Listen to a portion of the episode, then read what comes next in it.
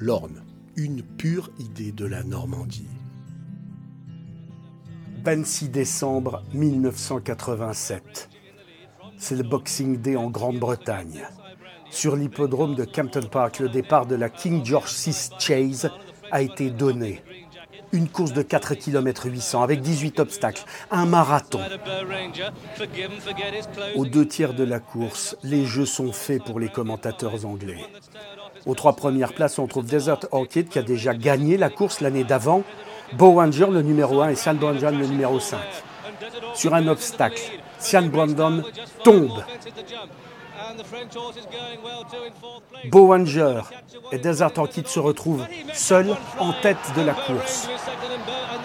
Forgiven Forget et Nupsala commencent une remontée fantastique. Nupsala devient le cheval volant.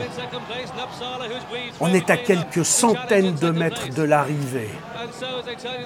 Nupsala s'interpose entre Desert Orchid et Bow Ranger. Il passe au centre entre les deux chevaux anglais. Encore un obstacle. Les deux chevaux volent en tête. Bowanger est hors course. Seul Desert Orchid reste. Forgiven Forget, c'est une remontée et c'est là que le drame se joue. Dernier obstacle, Forgiven Forget tombe. Et Nupsala finit seul devant Desert Orchid. C'est une onde de choc qui se propage sur l'hippodrome.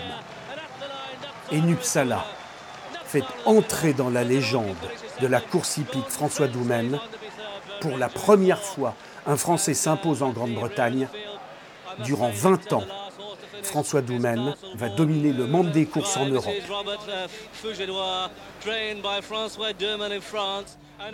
Trois ans après cette victoire historique en terre anglaise, c'est dans l'Orne que l'on retrouve François Doumen. Comment pouvait-il en être autrement? Une des images les plus connues de la région normande, c'est bien évidemment ces chevaux qui galopent sur les plages, qui se narguent sur les champs de course, mais surtout qui grandissent et s'épanouissent dans les riches pâturages et les haras, souvent ornés dont la renommée dépasse les frontières. L'Orne est le premier département français d'élevage de pur sang et la moitié des chevaux français vient de la région. François Doumen s'installe au sud d'Alençon, d'abord à Cuissé, puis dans le village de Boussé. C'est là que le haras des Couves voit le jour et devient, au fil des ans, une référence aussi bien dans le monde des courses qu'en matière d'élevage. L'élevage, c'est le précaré d'Elisabeth Doumen. François et Elisabeth, histoire d'une rencontre très loin de l'Orne. François Doumen débute dans le métier comme gentleman rider et assistant de son père, Jean, entraîneur à Maison Lafitte depuis 1926. Voulant voler de ses propres ailes, François part pour l'Afrique du Sud au début des années 70. Il y retrouve des amis.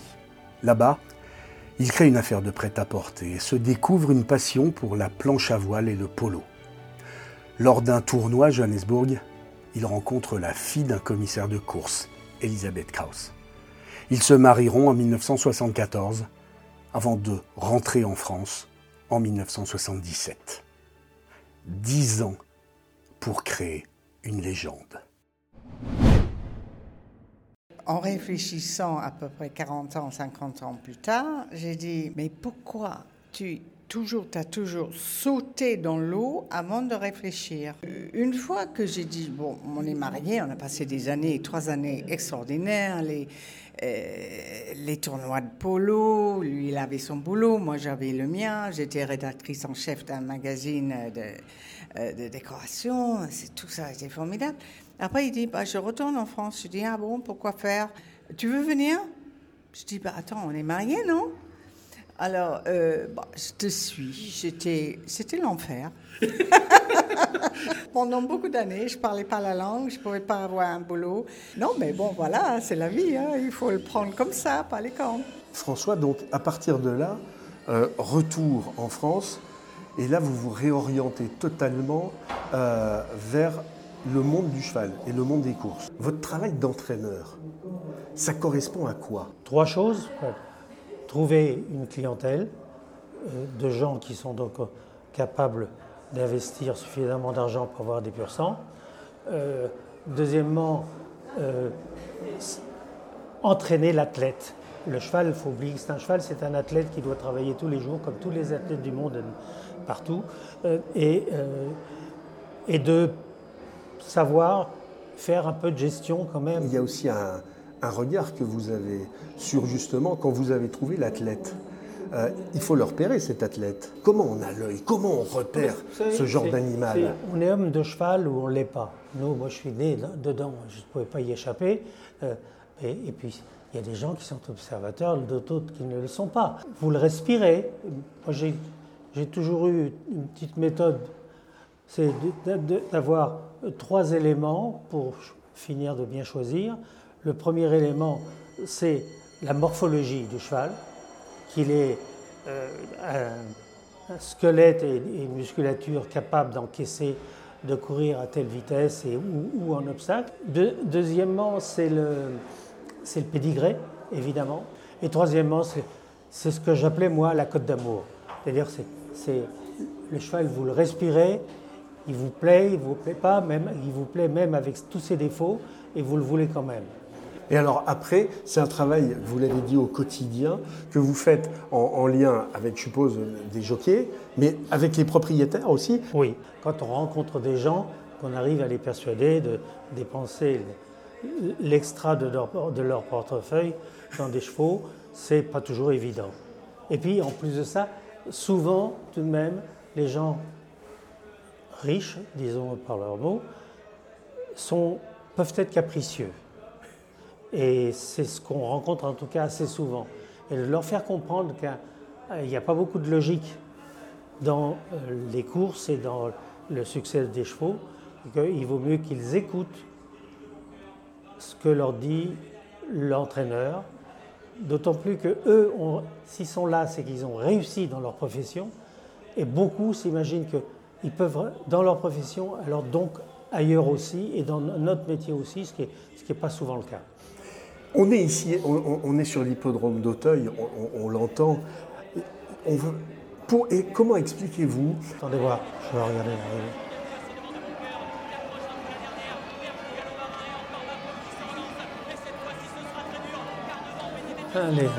on ne sait pas qui va être second là. Si, si, c'est le rouge. c'est le rouge qui va être. Belle arrivée. Comment vous arrivez dans l'Orne en fait le, chemin se fait comment C'est pour trouver des terres particulières C'est pour, pour trouver de l'espace C'est euh, pour euh, devenir éleveur aussi J'entraînais, on commençait à avoir quelques bonnes juments on a, commencé à avoir une ou deux poulinières chez des éleveurs et euh, on était un peu tenté de le faire nous-mêmes. Et euh, Elisabeth, en a l'air de rien, a trouvé une vieille pierre euh, en, ruine, mais avec quand même 20 et quelques hectares, qui, ça nous a mis l'eau à la bouche pour commencer à faire notre petit élevage comme ça. Et en Normandie, c'est vaste, mais dans l'Orne, c'est moins cher qu'à côté de Deauville, tout simplement. L'Orne en plus, quand même, il y avait le haras du pain euh, qui était là depuis, euh, depuis très longtemps. C'était une, terre d'élevage quand même euh, qui remontait très très loin dans l'histoire. Bien sûr, mais c'est pour, pour, ça qu'elle a été traînée ses baskets là-bas. Et comment, comment, Elisabeth, alors vous, vous choisissez l'Orne Et comment on devient euh, comment on devient éleveur en fait? C'est un autre métier quand même. Vous savez, les, entraîneurs, les propriétaires, on a toujours un petit coup de cœur pour un cheval qui nous a, surtout moi, très sentimentale sur les choses. J'ai remarqué que les propriétaires français ne s'occupaient pas du tout de la suite de la carrière de leurs chevaux. Et ça, ça m'a beaucoup embêté pendant longtemps. Et alors, euh, je me suis dit, bon, si on a de la terre, si on peut élever, et si on, je vais apprendre. Alors j'ai sauté dans l'eau, comme d'habitude, sans réfléchir. Et euh, si François n'avait pas été là pour entraîner les chevaux qu'on avait gardés, que j'ai élevés, il entraînait, il mettait en valeur, il revendait bien, très bien même, très très bien même. Et euh, donc tout ça, c'est une histoire de chance, de, de culot, de, de, plein de choses. Et, et de talent. Il y, a, il y a du travail, il y a du talent. Il y a beaucoup de travail. Et l'Orne, ça nous a quand même beaucoup plu parce que c'est un pays sauvage encore. Un pays secret où il y a des gens restent secrets. Il y, a, il y a, des bâtiments magnifiques. On, a retapé cette euh, ferme du 15e siècle, une ferme manoir un peu construite pour se protéger contre les Anglais pendant la guerre de Cent Ans. Et, euh, c'était superbe. À chaque fois qu'il gagnait une grande course, je disais chic, on va pouvoir euh, faire des, des paddocks, monter les clôtures. Et, et on a, on a avancé comme ça. Mais bon, voilà, la, vie est extraordinaire. C'est plein de, plein de choses différentes. François Doumen, j'ai envie de terminer euh, euh, cet entretien euh, avec un cliché absolu. Est-ce qu'on vous a demandé, durant toute votre carrière, des bons tuyaux? Alors, oui, il y a, ça, non, mais vous ne pouvez pas rentrer au champ de course sans rencontrer au moins 20 personnes que vous connaissez assez bien, d'autres très bien, qui vous disent Tu as une chance aujourd'hui. Alors, ça m'a permis de, me consolider dans, dans une décision de, de, ne pas jouer moi-même. Et ça, c'est alors pour le coup, c'est la, question que j'allais vous poser. Est-ce que vous jouez? Et la réponse est non. Non, non. Alors, parce que comme c'est le PMU qui contrôle la cote des jeux, euh, si vous arrivez sur une course et vous dites que vous avez une bonne chance avec un cheval qui, qui n'a pas a priori une bonne chance, il pourrait être à 10 ou 12 contre 1 vous le dites à trois personnes qui veulent dire à 10 et l'autre à 20, et, donc le cheval finit à 4. S'il gagne, il, finit par faire 4 ou 5 contre 1. Euh, c'est plus la peine, c'est pas drôle. Ça fait du délit d'initié, quoi, en fait. Bref. Oui, mais enfin, vous touchez très peu d'argent. Ah oui. Alors qu'en Angleterre, le système est différent.